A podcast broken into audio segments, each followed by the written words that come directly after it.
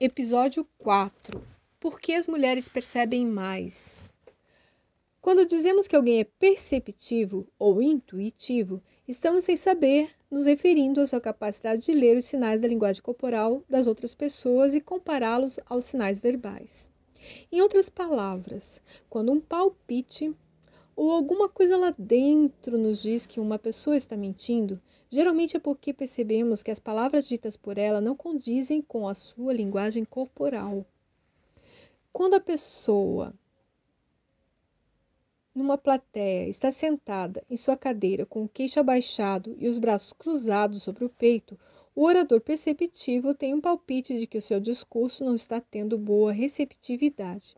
Ele compreende que precisa mudar de enfoque para conquistar o interesse desse público. O orador não perceptivo vai em frente, sem prestar atenção à reação negativa da plateia.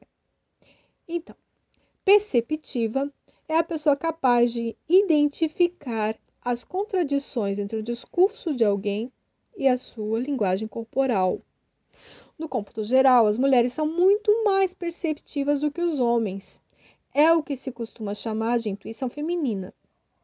As mulheres têm uma capacidade inata de captar e decifrar os sinais não verbais, assim como um olhar atento para os pequenos detalhes. É por isso que poucos maridos conseguem mentir para suas esposas sem serem apanhados. E, inversamente, a maioria das mulheres consegue enganar os homens sem que eles percebam. Pesquisas de psicólogos da Universidade de Harvard, olha que chique, né? essa frase. Demonstraram que as mulheres são muito mais atentas para a linguagem corporal do que os homens.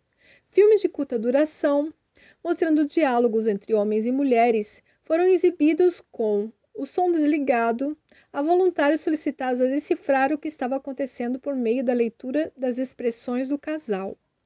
O resultado da pesquisa foi então que as mulheres fizeram leituras precisas da situação em 87% dos casos, contra 42% de acerto dos homens. A intuição feminina é particularmente visível em mulheres que já tiveram filhos. Nos primeiros anos, a mulher recorre quase que exclusivamente ao canal não verbal para se comunicar com a criança.